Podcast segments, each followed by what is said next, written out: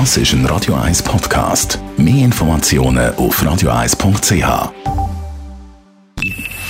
Best auf Morgenshow wird Ihnen präsentiert von der Alexander Keller AG. Suchen Sie den besten Zügelmann, müssen Sie zum Alexander Keller gehen. alexanderkeller.ch Gell, Halbfinale heute Abend. Der FC Zürich spielt daheim gegen FC Basel. Wenn man so bisschen die Tabellensituation schaut, also ich glaube, so ein Titel wäre nicht schlecht, findet oder Ludovic Magnin. Es geht immer um den Verein und das Wohl von den Leuten, die mit Herz und Seele seit Jahren Fans von FC Zürich sind oder die tätig sind bei FCZ. Und momentan diese Leute leiden, wie uns alle im Verein.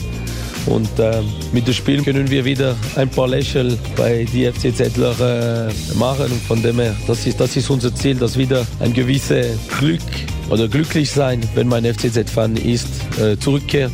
Was der letzte Zeit natürlich äh, sehr negativ war. Der Coach vom FC Zürich ist übrigens nicht erkältet, auch wenn es ein bisschen so tönt. Ja, ich habe einfach Heuschnupfen. Als, als junger Bub habe ich sehr lange Zeit äh, Heuschnupfen gehabt. Danach mit der Pubertät ist er weggegangen. Und jetzt seit meinem 40. Geburtstag habe ich das Gefühl leider, dass der Zyklus wieder gedreht hat und in mein hohes Alter wieder der Heuschnupfen zurückgekehrt ist, leider. Also von dem her kann ich nicht viel machen, einfach vielleicht Tablette gegen Heuschnupfen äh, schlucken. Also heute Abend Göpp-Halbfinale FC Zürich gegen FC Basel drücken wir natürlich alle Däume, dass der FC Zürich wenigstens im Göpp kann im Finale einziehen und dort eventuell den Titel holen. Dann haben wir einen grossen Staatsbesuch von Kim Jong-un, dem nordkoreanischen Machthaber beim Wladimir Putin. In Vladivostok haben sie sich getroffen, haben sich die Hände geschüttelt und wie immer ist der Kim natürlich mit dem Zug angereist und nicht wie die anderen Staatsmänner mit dem Flugzeug. Der hat also sicher eine super Ökobilanz.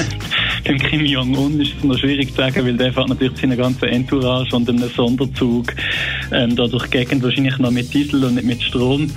Aber äh, beim generellen äh, Reisenden, jetzt aus der Schweiz oder aus Europa, kann man das äh, etwa so sehen, dass man etwa das 30-fache an CO2-Emissionen verursacht, wenn man fliegt, statt wenn man den Zug nimmt. Die Morgenshow auf Radio 1. Jeden Tag von 5 bis 10.